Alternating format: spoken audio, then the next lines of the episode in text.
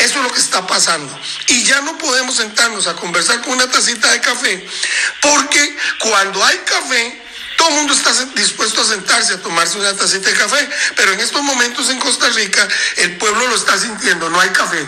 Entonces, es muy fácil dialogar, conversar, escuchar a la gente tranquila cuando abundan los recursos, pero en este momento la verdad es que el país está en una situación muy grave y entonces sale el egoísmo personal. Si, si hay 10 niños y solo quedan 3 confites en un plato, usted va a ver lo que va a pasar ahí se van a agarrar del pelo. Cuando hay 10 niños y hay 40 confites, todos están felices metiendo mano. Eso es lo que nos ha pasado. Todo el mundo ha metido mano y hemos hecho un hueco. Como un, e, este país ha sido un crucero lindo, pero en este momento tiene un hoyo terrible y entonces está inclinado con características de irse al fondo y entonces ya entra el susto, el estrés y todo el mundo quiere que el que se ahogue sea otro, pero no yo. Y así lo que se hace es un caos encima de ese barco.